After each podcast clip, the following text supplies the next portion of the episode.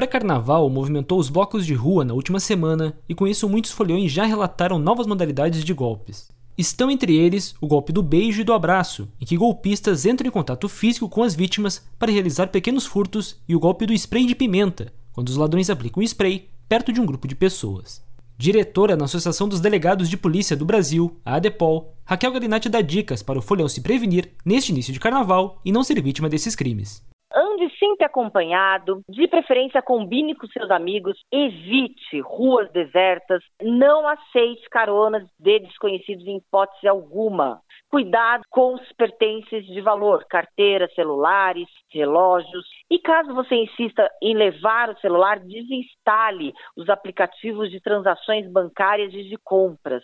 Fique atento ao seu copo, não beba no copo de ninguém, não aceite bebida de estranhos, não deixe seu copo com estranhos, não faça uso de substâncias ilegais. Caso você encontre uma pessoa em situação de vulnerabilidade, proteja essa pessoa ao invés de tirar vantagem. Em São Paulo, por exemplo, os ladrões usam até máquinas de aproximação para tentar acreditar um determinado valor através dos cartões que utilizam esse método. De acordo com a polícia da cidade de São Paulo, no final de semana que antecedeu a semana de carnaval, 14 pessoas foram presas por furto de celular nos blocos de rua e 110 aparelhos roubados ou furtados foram recuperados.